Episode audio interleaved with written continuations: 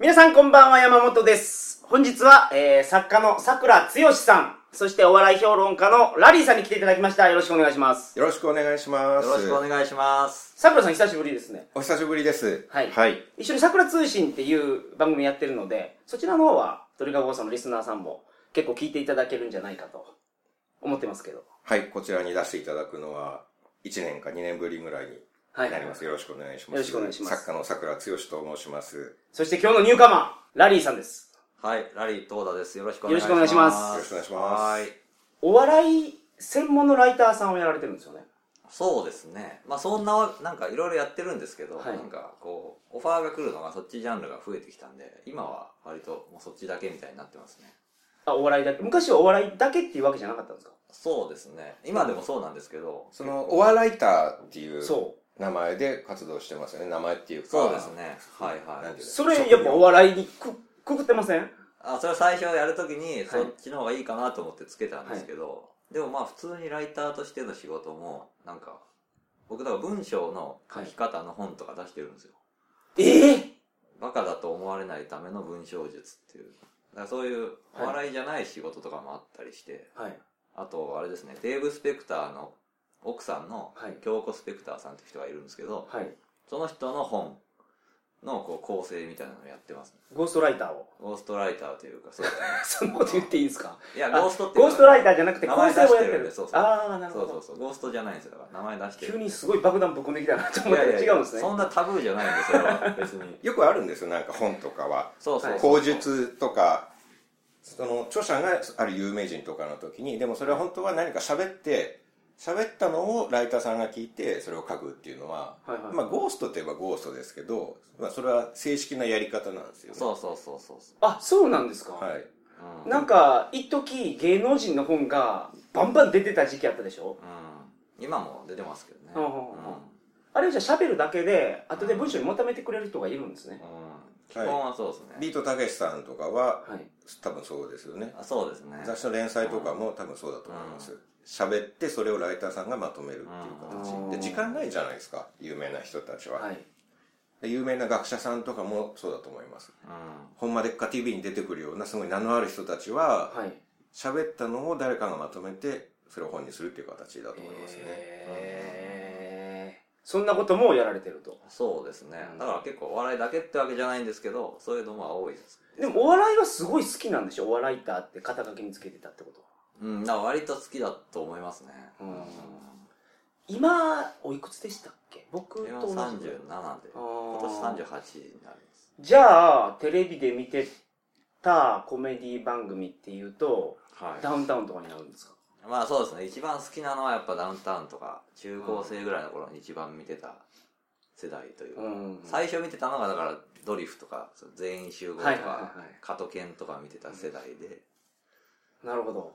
僕もダウンタウンなんですけどそれまでなんかダウンタウンがすごくテレビに出る前はトンネルズが出てたんですよ、はいはいはい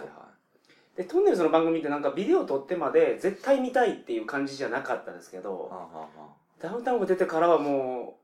全部見たいっていう、んはうんダウンタウンの安定性はすごいですね。んでうんもトンネルズも時々爆発 する。なんか結構波があるような感じがするんですあーなるよ。ほど皆さんのおかげですとかもはい、爆発会とかあるんですよ、時々すごい。今でもそうですね、おかげでしたもう、録画して、はい見る回と見ない回があるんですよ。みでも見るからすごい面白いんですよねです。けどどうやって判断するんですかそのこれが神回やっていうのはオープニングで大体流れるんですよ、その1時間の概要はいがはい。で、面白そうな企画だったら見たりしますね。ラリーさん、トンネルズの本出してますよね。そうですねトンネルトンネルズズトンネルズとダウンタウンのなんか比較論みたいな本を出してて、うんはい、それで結構両方のこと書いてますけどねなるほどうん水町隆夫知ってますか水町隆夫なんか聞いたことありますありますお笑い芸人なんですけど。はいはい、はい僕20年前ぐらいに僕もなんか養成所みたいなの通ってた時に、同期5人ぐらいいたんですけど、唯一未だにやってるのが三町くんなんですよ。あそうなんですねお笑い芸人の養成所ってそんなにいっぱいあるんですか吉本だけじゃないんです今各事務所が大体ありますねその渡辺のコメディスクールとか、はいはいはい僕が行ってたところはどっか劇劇団の養成所みたいなところが臨時でお笑い部門みたいなブームに乗っかって作って、はい誰も専門家の講師とかいないんですよなんかジムのおじさんとかがお笑い部門担当させられて、うんうんうん騙された人たちが集まるっていうところに 騙されていってまそれした授業料を払っていくんですよねもちろん授業料払っていってどその成功するとどういう道を歩むんですかそれは劇団員劇団部門の人たちはちゃんと営業をかけてなんかドラマに出たりはしてますね金八先生の生徒になってたりはいはいはいはいそういうところに出てたりはしました。だからお笑いはもう勝手にやるしかないって。みんなやめて水町。水町くんは、えーっ、と、今ピンなんですけど、その前に組んでたのが、あの人と組んでました。太っちょ、ああはいはい太っちょ太っちょカウボーイカウボーイ。ははいい。はい全然 わかんと組んでましたね。はいはいはいはいで、解散して今ピンにななってますけど。はいはいこの一握りなんですよね多分テレビに出てる人ってそうですよね。うん。今多分最低数千人、数万人はいるので、芸人っていうのは。ああ芸人として活出用しててるるののはは多分そうですね、千人もいないと思います。それはさくらさんみたいにお笑い養成所に入ってた人はカウントされてないんですよねまあ、いろんな数え方あると思うんですけど。うんカウントの仕方がないですよ。うん名乗ったらその時点で芸人ですからね。そうですね、おその金フリー払のってよ芸う人っていうが。のもいるんですよ。その事務所に所属しないで、はい自分でお金を払払うと出られるライブっていうのに出るっていう人もいるので。お金を払うと出られる自分がお金払うんですかそうですそうです要はお笑いライブってどっかライブハウスとかで開催されるんですけど、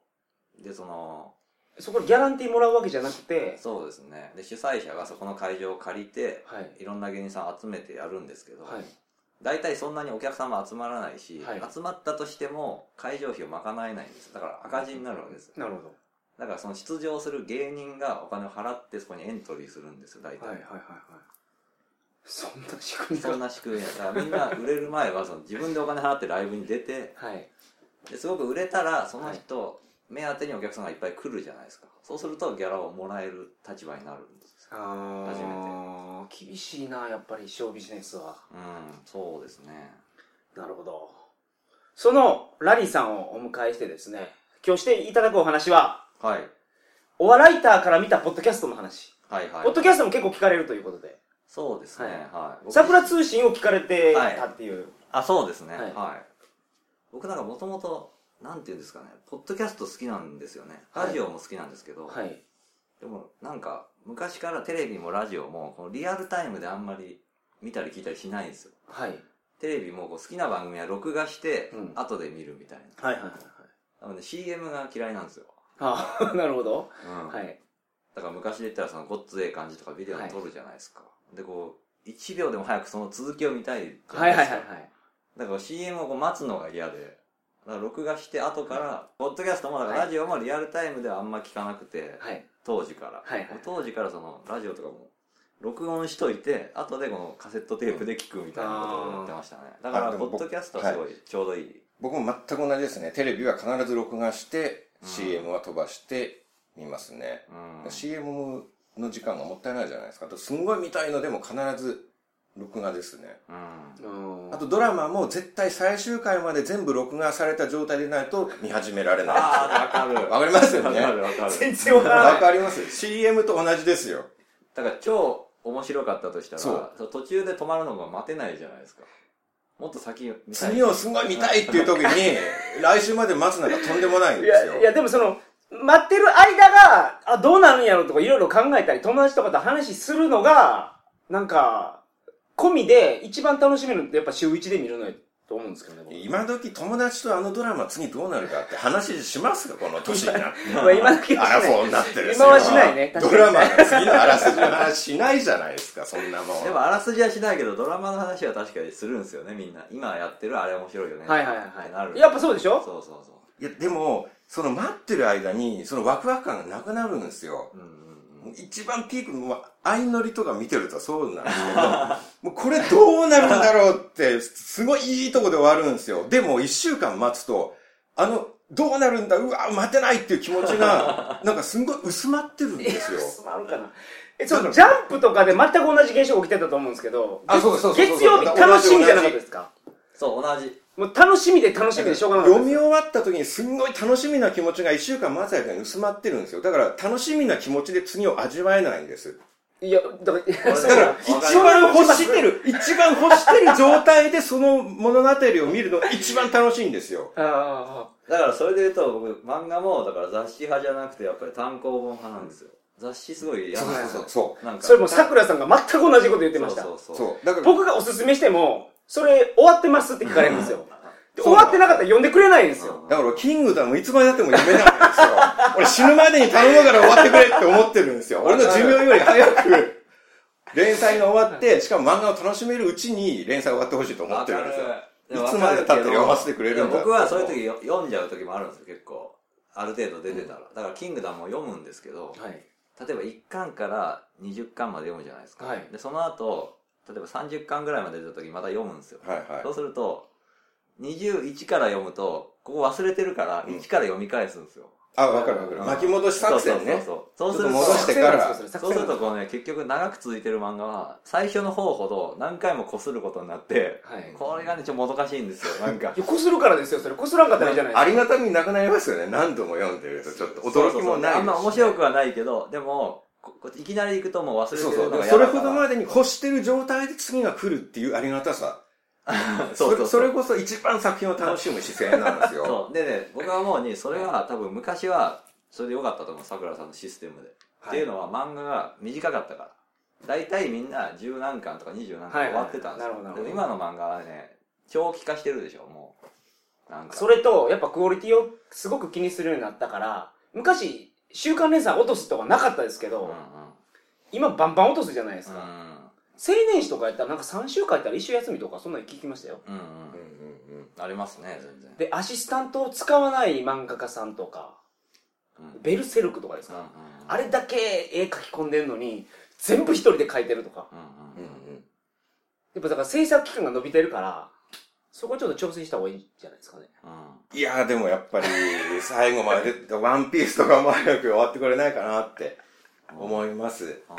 だから僕あるのは「ワンピースとかだったらこうシリーズで区切るっていう、はいはいはい。何々編。だから50巻まで出てても47巻ぐらいで一回一段落してたらここで止めるんですよそうすると次はいはい48からいけるじゃないですか、うんうん、この作戦はやりますね結構まあ、47までを一つとしてねでも47巻まではとりあえず1年に5冊で出るとしたら10年ぐらいはとりあえず待たないとそうそうそダうメですそうよ僕昔漫画っていうのはもう読むとき1巻から読んでくれないといけないと思ってたんですけど、それ違うなっていうのをどっかのタイミングで気づいて、あー面白いところだけあーおすすめる。だから5巻から読んでとか、あー漫画によっては。そういうのもありますよね、はいいやダメですいやでもなんかドカベンとかなんか最初の頃柔道とかやってるじゃないですかやってるんですかあれ。あ5巻ぐらいまで柔道やってて途中で野球やるんですよ、はいあそこいらないんですよ別にそんなん誰も読みたくないんですよいやでも相乗りでもつまらない回とかあるんですけどそうすごいつまらないお土産どうするかでそう日常があってこそあこんな平凡な人がそうそういうこと実は告白の時にはこんな勇気の出し方をするんだみたいな、そこの伏線というか前置きがあるわけですよそうそうそうつまらないところを経ての盛り上がりうんがあるわけですだからそなるのほそこまでの経緯を絶対省けないんですどなるほでど盛り上がった時に次を見るでそれが大事なわけでだって海外ドラマとかも続けて見るでしょあれうん1週間おきだったら見る気なくなると思うんですよ海外ドララマはその1週間おきに見たことないから、どんな感じになるかわからないですね。うんうんでも、仮面ライダーとかは、続けて見るよりもやっぱ一周一周で見た方が楽しいですけどね。うんうん子供向けだからねうん子供子供は忘れちゃうから次をでプあーリズンブレイクなんか待てないっすよ次うんうんう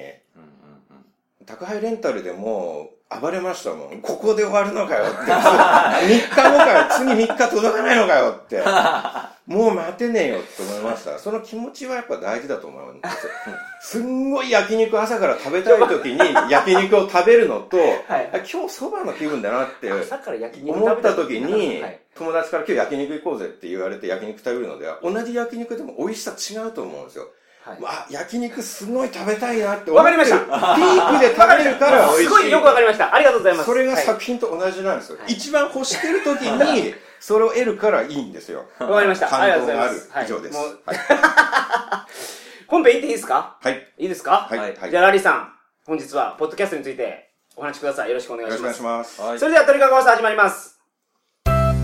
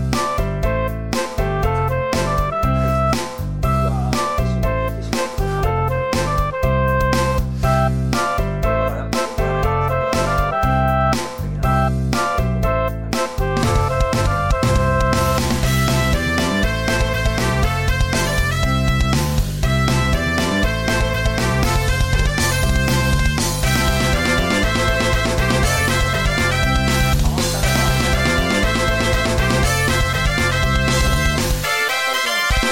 じゃあ行きますか。よろしくお願いします。改めましてこんばんは鳥かご放送第476回をお送りします番組に関するお問い合わせは info.tkago.net info.tkago.net までよろしくお願いしますさあラリーさんとさくらさんをお迎えしてですね今日はラリーさんにポッドキャストについてのお話をはい。していただくと、ちょっと、だいぶ体力使いましたね。ち そょんっなとヘロヘロにね。そうまさかのヘロヘロですね。なぜかさくらさんが盛り上がって。あのプロのそのお笑いをよく見られてるわけじゃないですかはいはい。素人のお話とか聞いてると、あらが目立ってしょうがなかったりするんじゃないですああ、そういうのも正直多いですけど。はいでもこれ、すんごい貴重な機会じゃないですか。だって普段は、その本当にプロのお笑いの人々、テレビ番組とかをはい。批評しているそ人うそうがそ、うそうそう。そう大戦の。そうですいね。やいやいや、そそう。う、本当にプロフェッショナルとして職業としてやってるそういうこ方とでが、すよ。素人、ほとんど素人のポッドキャスト界について意見を言ってくれる機会っていうのはは、いはいこれ貴重ですよね。うん。なんですかね。でも僕やっぱお笑い以前に多分人が喋るのが好きだと思うんですよ、単純に。はい。だからラジオとか人が喋るのが好きで、で、芸人さんがやってるラジオとかも今人気あるじゃないですか、非常に。オールナイトとはいはいはいはかジャンクとか。うんで、ああいうのもどっちかというと、テレビではできないような、こうちょっと生々しい話とか、裏っぽい話をはいはいはい芸人さんがこうやってくれるからちょっと身近に感じて好きになるじゃないですか。うんうんだからあれも芸人さんがやってても、そのプロの芸というよりはどっちかというとプロのその裏の、その一般人っぽい部分を見せてる芸だと思うんですよね。どっちかというとね。あ、ラジオっていうメディアは。うあなるほそど。うか。僕、ラジオってあんま聞かないんですよ。っていうか、ラジオは何で聞いたらいいのかわからないんですけど、う今ラジオで聞くんですよ。ラジオ持ってます、ラジオって今。ん。いや、ラジコじゃないですか、だかあああ、パソコンで。で、ら。うんネットでっていうことになりますね、やっぱり。今時ラジオ持ってないじゃないですうんうか。んうん。ラジオというも確かの。だラからジオラジオ聞かながい流れるやつなんか持ってるんじゃないですかいや、家に。ないですよね。頑張れば頑張って探せばラジオ機能が、ラジオ機能がついてる電化製品とか。炊だっ飯器てそう。ラあ例えばのラジカセとかもないですもんね、今。うんあんまり。昔だってコンポ絶対あったじゃないですか。うんコンポ、ミニコそうンそう、ポ。コンポで聞いてましたね、昔は。そうそ赤坂康彦のミリオンナイツ聞いてました懐かしい。はあはあはあけど、その流れで広末涼子の頑張らないとも聞いてましたかう。うらね。ん。ああ、そういういのつ。しかラジオ聞ける機器が家からなくなり、うんそうですね、聞かなくなりましたね、確かに。そういう意味で言っても、そのラジオっていうメディアは芸人さんもテレビでやってるのと違う顔を見せてくれるから好き。っていうところで見ると、素人の和芸とプロの和芸を対決するような場じゃないってことですね。うん、そうですね。うん。だから、僕素人だからって別につまんないと思わないというか、結局人間のね、トーク能力ってやっぱりお笑いのネタ作る能力とまた別物なんで、うんなんかこう、お多分、漫才とかコントやったら面白くなくてもう、ん喋、ってて面白い一般人はいっぱいいると思うんですよね、普通に。で、その面白っていうのがいろいろあって、はい。僕が思うのは、ポッドキャスト、一般人のやるポッドキャストは、はいやっぱりそのプロとアマの中間がちょうどいいんですよ。要は、素人っぽすぎると、これ単につまんないおしゃべりになっちゃうんですよ。はいはいはうんい。でも、これ逆に、プロぶってやりすぎるとうん、はいはいこれはこれでなんか鼻につくんですよ。 ああ、そうなんですかだから僕割と一般人の方のポッドキャストいっぱい聞いてるんですけど、でも好きなのはもういくつかしかないんですよ。うんで、その好きなやつはその中間のね、ちょうどいいとこなんですよね。だからいわば、プロっぽい人っているんですよ。プロっぽいように喋ろうとしているそ人うそうそうね。そうで僕は好きじゃないのはそういう人で誰とは言いませんけどそんな誰って具体的にも浮かばないんですけど、はい悪い例はそれね名指しで言えないけどうんいい例は言えるでしょでもうんだからそれは桜通信さんはもうそれこそいい例ですけど、はいうんあありがとうございます。そうそ桜通信といえば、僕と山本さんがやってい る。で、僕とラリーさんが繋がったらもう結局、ポッドキャストつながりなんですよ。そもそも。なぜ我々が一緒に今日出てるかというと。はいうははいはいはい僕はラリーさんと、あの一回米軍基地に行ったことはいがあはいるっていう、そうそうですね。米 軍みんなで米軍。その時にラリーさんと、もう一方ラリーさんと一緒にポッドキャストやってる人とは行いったっていう。そうそう梅田さんっていう人と僕はうんハマれない二人っていうポッドキャストやってるんですけど、はいまずね僕がじゃあ桜通信を聞き始めたきっきかっけかをけ言ってもいいはいはいではいすか、はで僕そういう感じでポッドキャストのなんかこうアプリとか見てい、うん、手当たり次第になんかこうランキング上位のやつとかを聞いてたんですよ、はいはいは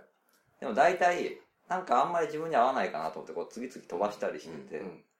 で桜通信はまあ聞いた時結構面白いなと思ったんですよねあの初めにあの画像はどう思いましたあれさくらさんと初めに話して「萌え絵で釣ろう」っていう作戦でうんさくらさんがあれすごい探しましたよね僕が探しました。だからその、萌え絵っていうのは山本さんが提案したことで、好きな画風をいやあれはでもいい作戦だと思います確かに人を釣るっていう意味では、うん、で僕はなんか最初に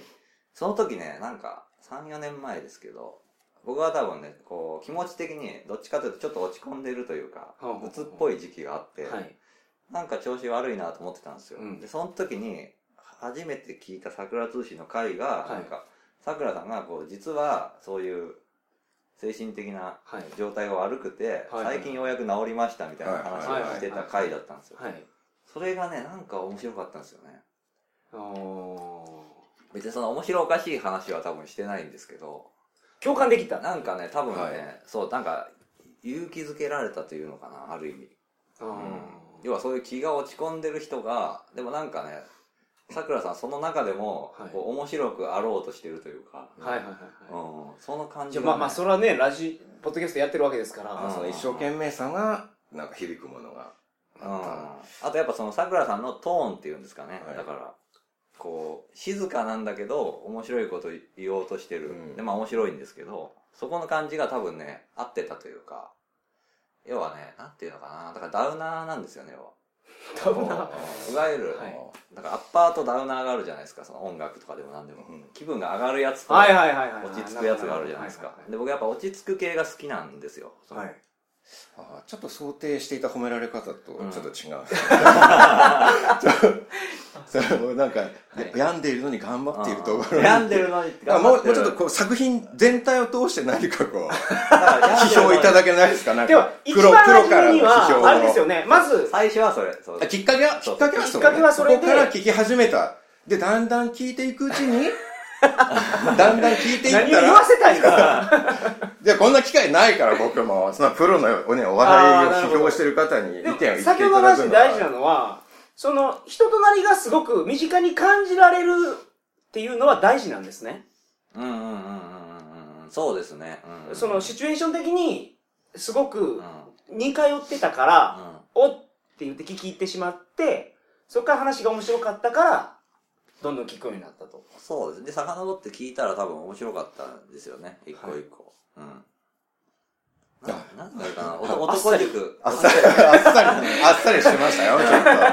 いやでも桜通す信みませんさはくらさんを褒めてあげていただいていいやでっすぱか りねょっと。さくらさんそうはですよ褒めてくださいよ。ものすごいねやっぱりねこう神経質なんですよ細かい知ってますめちゃめちゃ知ってますだからそれがあの番組にも出てて多分すごい細かいんですよ言うことがはいはいはいネタになってるというかね、はいある意味だからそこまで労力かけてるだけあってやっぱ一個一個が一本一本がネタになってるんですよ多分だからすごい聞いててね面白いでそのちゃんと作られてるネタをうん。このぶち壊すこの山本さんのツッコミでありうん回しここのねバランスがすごいいいんですよこれ、ね、山本さんがいなかったら逆にちょっとねなんていうんですかね聞き手としてはちょっと辛いんですよ、うん、要は塵一つ落ちてない、はいこうモデルルームみたいなはいはいなんかここを汚しちゃダメかなって思うじゃないですかはいはいはいはいでもそこを山本さんがこう無造作に汚していくというかなんかうんうんなんか関係ないツッコミにちゃちゃを入れたりとか、なんかその、普通の人が引っかからないとかで引っかかって、なんかそこを延々広げてったりとか、 なんでそんなこと言うんだよみたいなこあーう、ところがあって、でもそれがいいんだと思うんですよ。ちょうどいいバランスというか。うん。うんわか。ります。だから僕その感覚的にはメンタリティとしては完全にさくらさんに共感して聞いてるんですよ、んどっちかというと、けどなんかツイッターとか見てるとほとんどそうですようんうんうん桜通信のファンの方って桜さんに共感するうん方が多くて、うんうん僕に共感する人がうんうんうんいいるのかどうかわからないぐらいうん多分山本さんに共感する人ははい桜通信聞かないんでしょうね多分世の中にはいっぱいいるんだけど桜通信リスナーにならないんでしょただ、山本さんのツッコミのおかげで幅広くなってると思うんですよ、聞いてくれる人うねが。うんうんだから僕だけの話で終わってしまったら、僕にだけ共感してくれる人しか聞いてくれないと思うんですけど、はいそこで山本さんが茶化してくれるたり、一般論、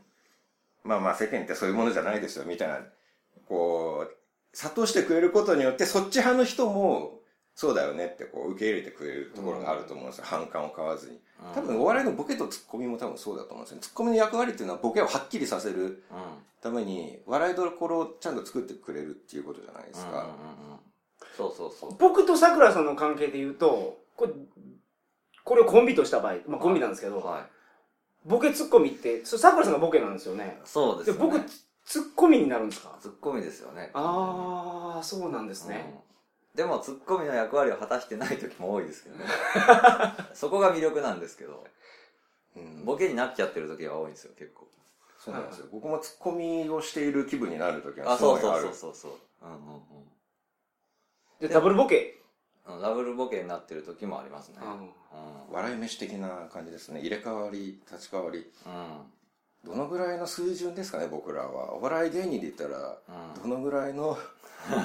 誰の次ぐらいそこそれ聞きますどんぐらいなんですかねでも僕やっぱ好きですよ本当桜通信は僕も結あーあ構りがた芸いですね人さんのラジオってね実はそんな聞かないですよ言っても本当に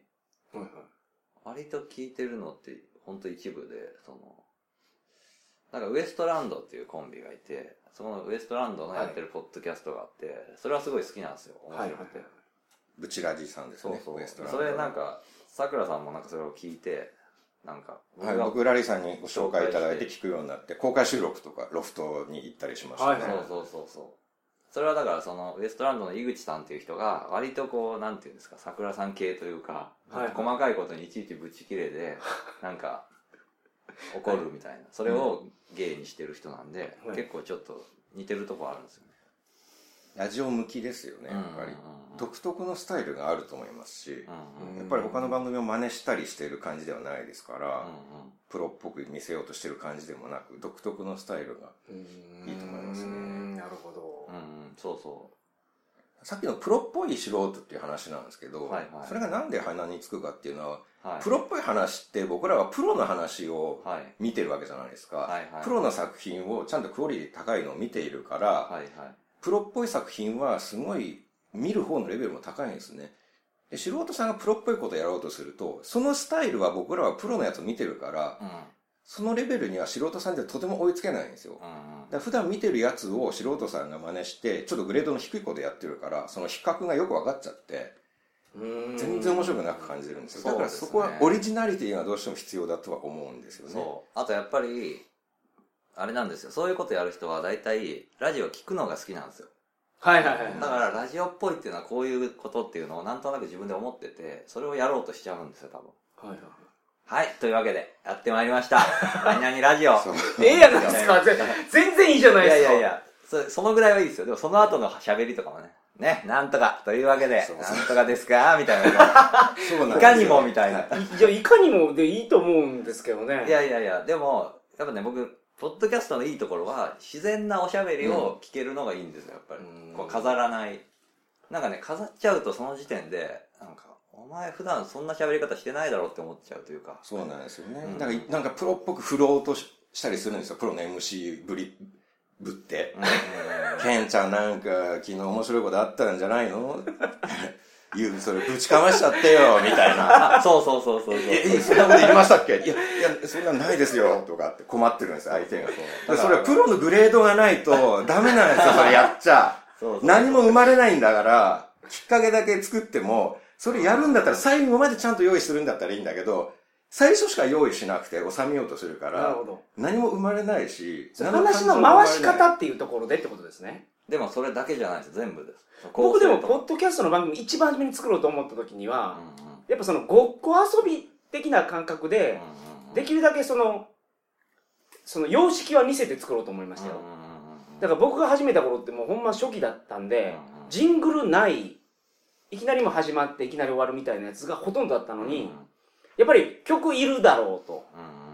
うんで、一番初めに言うセリフもある程度固定した方がいいなとうんうんか、そういうのはなんか、いやそういプうのロ、はいプいとロっ思ぽいいのますに寄せてるっていうあ。ーそれはいいんですかそれはいいと思いますよ全然僕もやってますし、うん、そういう形式的なことは、はい。で形式的なやつじゃなくて話の回り方。だからなん話ていうのかな山本さんもはい。だからそういうポッドキャスターですけどやっぱり山本さんはね普通に喋ってる感じするんですよだからなんかそういう嫌な感じは全然しないんですよ、ううんん、嫌な感じする人はまた別ですよねそういう意味では、うん、ちょっとラジオ憧れが強すぎるというか喋り方の問題なんですよ。喋り方もあると思いますね。うん。ただ山本さんはやか良くも悪くも自然体。 はいうんなんか作ってないところがいいと思います。うんはい。おうーん自然体なら自然に喋れますもんね。うん。うんうんうん。はいはいはい作で、スタイルを作ってプロを真似しようとすると自然には喋れないんですよ。うん意識しちゃって、多分答える方もどうしてもなんかプロっぽいこと何か言わなきゃいけないんじゃないかって言って滑るんですよね。そうそうそうそう。要はプロの芸人ってね、大体ネクラな人が多いんですよ。普段はおとなしくて。はい。で、本番になった時にバンってそれを爆発させるんですよ。はい。だからすごいんですよ。ほんほんほんほんでもその、ラジオを聞くような人って基本どっちかというとネクラじゃないですか。はいでそのネクラな人が自分がポッドキャストやるからって無理に明るくしようとしても、そのね、プロのような、こう、いきなりスイッチ切り替えて無理に明るくするテクニックはないんですよ。なるほど。だからちょっとこう、空元気というか、はいはいはいはい。空回りしがちというか。それがもう、聞いてたら分かってしまうんですかそうそう。だから、こんなね、なんか、あの、 なんか名も知らぬ素人のことをこんな悪く言うことない。わかるよ。いやでもわかりま わすよ。かりますよね、桜さんは。はい多分。でもだからそういうスタイルをプロっぽくやっちゃう人はうん、こうした方がいい,、いいですよって意見だけど、でも素人の、素人スタイルだからこそ面白いから、うんそれはどんどんその、なんですか意識せずにみんなやった方がいいっていうことですよね。あ、そうそうそうそう。だから普通に、なそんっかちの方が好きですよって。だからみんなそんなにこだわらなくてもいいんですよっていうことですよね。意識しそうないだってからいいいうポッドキャストは多分こう喫茶店とかでは一い人でなんかいたら、隣の席でなんかおしゃべりしてなんとなく聞いちゃって、いはいあなんとなく面白かったみたいなうんのが理想なんですよだからいわばまあ、でも面白くはないといけないんですね。素が出てるんラジオで、うん面白くなかったら聞かなくなるわけでしょ。でもねこれ意外とそうでもなくて面白くないけど、はいなんか聞いちゃうとかもあるんですよやっぱりでそれが究極だと思います桜通信さんはもう面白いと思いますけど、別に面白くないけど聞ける喋りってなんかあると思うんですよはい。まあ、違う意味の面白さっていう意味では面白いとは言えますよね、それうんうんは。うんううんんまあ多分ねその人の考え方とか喋り方が自分にとってなんか嫌じゃないっていうか心地いいっていうかうん。そういうのはあると思いますねだからね落語に近いかもしれない僕の感覚では落語ってなんか笑える話って思われてますけど、うんそんなに笑えるとこないんですよ言ったらうん爆笑する感じではない今時の漫才とかコントに比べたら全然確かに。笑えない僕が落語で好きな話って全部もうなんか泣ける話、しじみ売りのうんうん話とか、そうそう、うんなんか、面白いやつって、本当に爆笑ポイントないから、あ、あ、こんなんで終わるんや、みたいな。ああそうそうそうそうだから落語自体がいいのは多分あの喋りが心地よいかどうかなんですよねその人の作る世界観がはいはいはい。そうするとなんかこう何十分でも何時間でも聞けるんですようん。ポッドキャストもねそれに近いかなとあと一個僕、ちょっと、はいい、いですかいいですよ。ちょっとこうしたら面白くなるじゃないかっていつもちょっと聞きながら思ってるのがあって、はいはいはいあのね、例えば何かを用意した方がいいと思うんです。例えばが出せないと話が面白くならないなあーって聞いてて思うんですなるほよ。ある程度の用意ってやっぱり、なんか作品を作るには必要だと思っていて、うなんか、例えば出てこないのがあるんですよね。なんか、い何か意見を言うじゃないですか。はい最近 SN SNS のモラル低いよね、とか、はなんか、この前も俺なんか見かけたんだけどさ、ツイッターで高校生がなんかすごい見かけないようなこと書いてて、ちょっと内容忘れちゃったんだけど、でもちょっとモラル的にありえないのが、今の若い子って言うようになっちゃってるなってこの前思ったんだよね。ちょっと具体的には忘れたんだけどって。その例えば言えよって 思った。その具体的な何かを先に言ってくれって、それでなんか何を言おうとしてるか何にもわからないんだなけるほどっていう。そう、なんか一うん個、確かに。ちょっとだけ時間をそかれはけそうですて、ね。用意、具体的な例があればすんなり来るんですよ、こっちにも。もやっとしたことだけを最初から最後まで言って終わろうとすると、面白くないなと思っちゃうんですよね。それだから瞬発的に言えない人は用意しとけってことですね。そういうことです。あ瞬発的にでも出てくる素人ってほとんどいないと思いますよ。ー例えを例えばね。はい。普段から考えてることっていうのはすぐ出てきます。うんでもその場のやりとりでパッと出てきた意見っていうのはなかなか例えが出てこないと思うんですよね。でもまあ過剰書き程度で何か用意しといた方がいいんじゃないですかね。だってプロの人たちってプロだからものすごいお話うまいけど、そのプロなのに台本全部あるじゃないですか、ラジオとかの番組でも。あるんすかはい、なんかラジオとかたまーに出るとびっくりします。あ、こんななんか相槌みたいなことまで台本あったのかって、ビビるぐらい、これ台本読んでるだけだから、そのパーソナリティの人とか誰でもいいんじゃないのって時々思いますもん。あそそんなレベルなこんだまでしっかり書かれていると。でだからプロだから話はものすごい素人と比べて得意なはずなのに、それでもあそこまで用意してやってる。だからそれでクオリティ高い番組を作ってるんだから、素人の人が全く無の状態でやって、その、プロの人たちが並んでいるポッドキャストのところに出ていっても、なかなか差別化はなるほど。難しい。だから、ましてそこで真似しようとしちゃったらダメなんですよ。じゃあ新婚さなんかんいらっしゃいは、もうめちゃめちゃ台本あるって言ってました。はじめに三子、三子じゃなくて今何になってるんですか分子さん。文子さんがいない状態で、あもうその読み合わせやるんですって。あそれと全く同じことをやるって言ってましたねう。んで素素人やからだと思ってたんですけど、あまあーポッドキャストでも、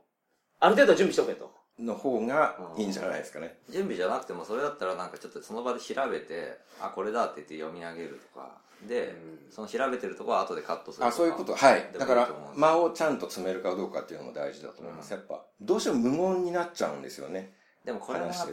ところでそうやってやるとなんか敷居が高くなって誰もポッドキャストやんなくなると思うんですよ、はいはいはい欲を言うとだから気楽にやるっていうのも大事だと思うんですよでどっちにしろ僕が思うのはコンセプトを決めたらいいと思うんですよねこういうラジオですはいはいはい。なるほど。でそれがあれば多分ブレないと思うんですよ、うんうんうん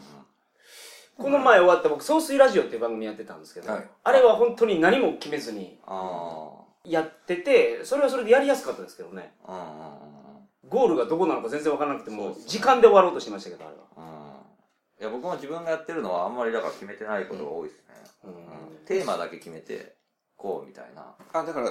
テーマを決めて、まあ、ある程度頭の中に箇条書きぐらいは作るでしょ、でも。そうですねでもだから行く僕とき、収録に行くとき、電車の中でとか。僕と梅そ田のさぐらいのん準備で。が2人でやっててそれぞれのハマれないものを語るっていう番組なんですよだから僕がハマれないもののテーマ例えば。例えばうどんうどんにハマれないんですよが。実際やってるから例えじゃなな いなんですかうどんですかうどんにハマれないとかねうどんにはまれない。でそうすると相手の梅田さんはそれをその場で初めて聞くんですよはい。だから梅田さんからしたらそれがそのテーマがどう展開するかわかんないんですよで僕も自分がうどんについてこう言おうとは決めてるけど、うんこれを梅田さんがどう返してくるかはわかんないです、うんはいはい。だから結構なんかその場でアドリブでやる感じですねだから僕らの場合うんなるほど。うんなんかうどんについてこう言おうと決めてる感じがあるかどうかでだいぶ違うんだ。そうそうじゃなそういでそすうかまあ、なんとなくこういうことは話そうっていうのは決まってるんですよ多分それうどんにはまれない理由ってなんですかラーメンの方が好きやからラーメン行ってまうってことですかいや単純にあんまり美味しいと思わないぐらいの感じです麺類は好きやのにってことです麺類全部が麺類もそんなにですけどうどんは特にうどんはなんか好きな人多いじゃないですかなんかうどん好きだからなんかこう香川県行って食べてきましたよとかうーんそこまでのもんかって思っちゃうってぐらいああなるほど うん嫌いじゃないんですけどはい全はい然、なんかそういうのありますねだから、うんなんとなくのコンセプトとかテーマとかあってだから僕も聞くのが好きなんでやっぱり自分が聞いて面白いのにしたいって思うんですよはいだから結構、桜通信さんもそうですけど、最初にいきなりテーマに入るんですよ。はいはい。前置きなしではい。これこれこうですっていう。あれも一だから番初めから言いますもんね。そうこそうそうそうれについて今日話しますっていううこんと。桜通信さんもそうじゃないですか。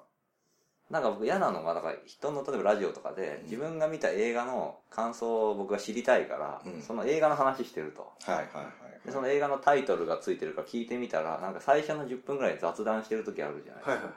それがなんか嫌なんですよね。なんかね そうなんですよ。そうそそうれ。鳥かご放送まさにそんな感じですから。そうそうで。もまあタイトルで、ラエピソードランキングとかでタイトルざーっと出てくるから、はいそうそう興味があるの見るじゃないそうそうララランドとか自分が最近ララランド見たはいはいらはいあそそのラうなんですよラランドの話だったら聞いてみようとか言うと最初の15分ぐらい昨日買った iPhone7 の話とかしてるんですよ、はい。もうその間にもう聞く気なくなるんですよいつ本題に入るんだっていう厳しいなぁ。 3分ぐらいだったらいいですよ iPhone の話しても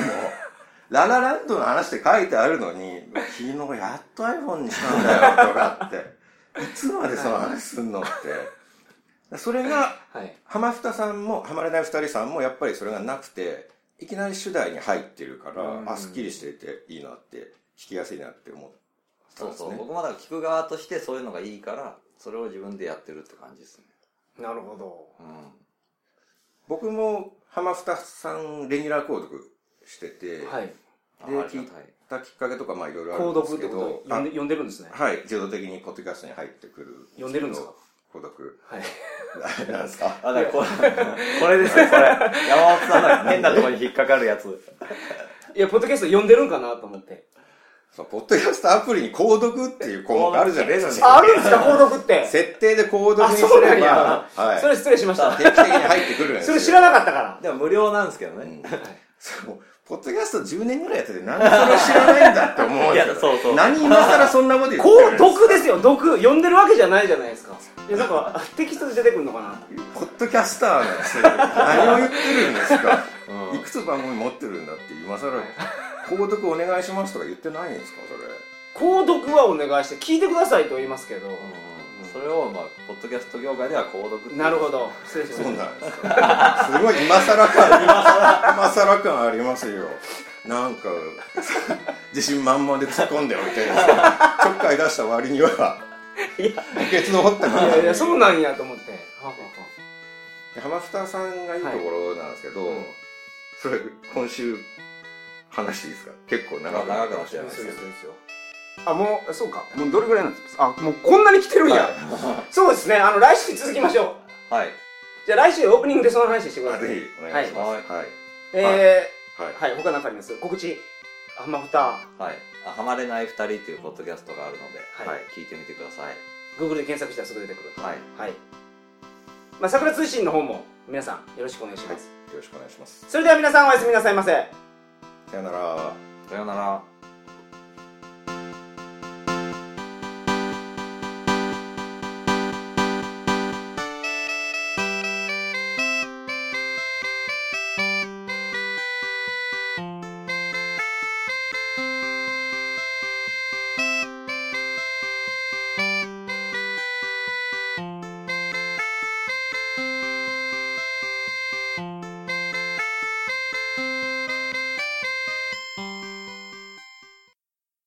평양 학생 소년 공순 요요리 환영합니다.僕が北朝鮮に入国することが決定してしまったんですよ。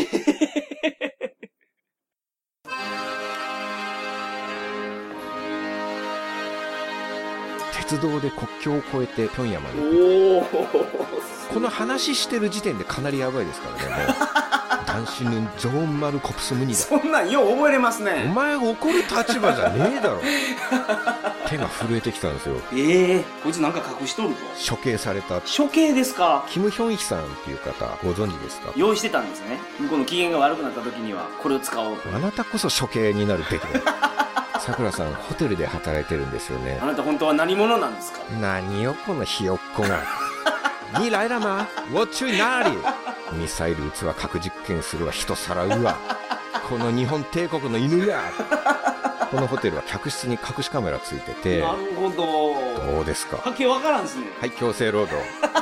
今時こんな世界をリアルに体験できるとは小説でもバーチャルリアリティでもない本物の国ですからねこれがすごいな本当に想定していってますねあらゆるシチュエーションをでトンボ食べてるんですからねなんか心が本当に心が痛い信じさせたのがすごいですね真実って一体何だろうっていうのも思うんですよまあ、そねこにいたら楽園やと思ってたら楽園なんでしょうこんな国もう二度と来るかボケ